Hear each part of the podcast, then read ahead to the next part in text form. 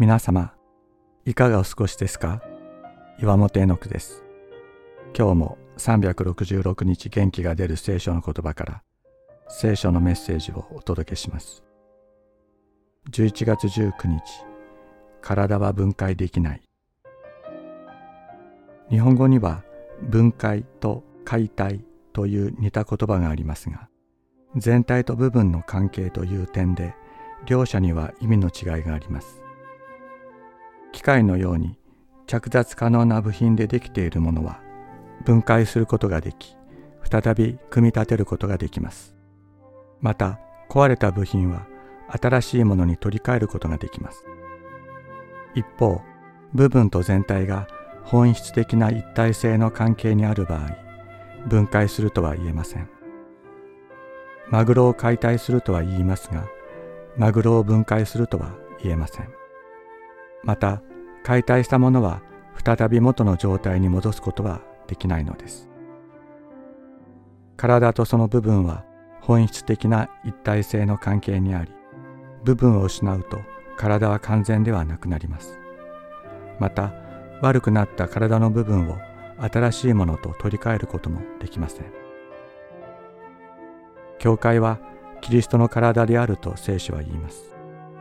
これは私たちの一人が欠けるとキリストの体すなわち教会は完全ではなくなるということを意味します。一人一人とイエス様の体は本質的な一体性の関係にあるというのです。一人一人はイエス様にとってそして互いにとって書くことのできない存在なのだと。今も教会の中で傷んでいる方々いろいろな人生の苦しみのため礼拝の交わりに加わることができなくなっている人たちがいます。中には祈ることも聖書を読むこともできなくなっている人もいるかもしれません。私も礼拝に行くことも祈ることも聖書を読むこともできなくなった時期がありました。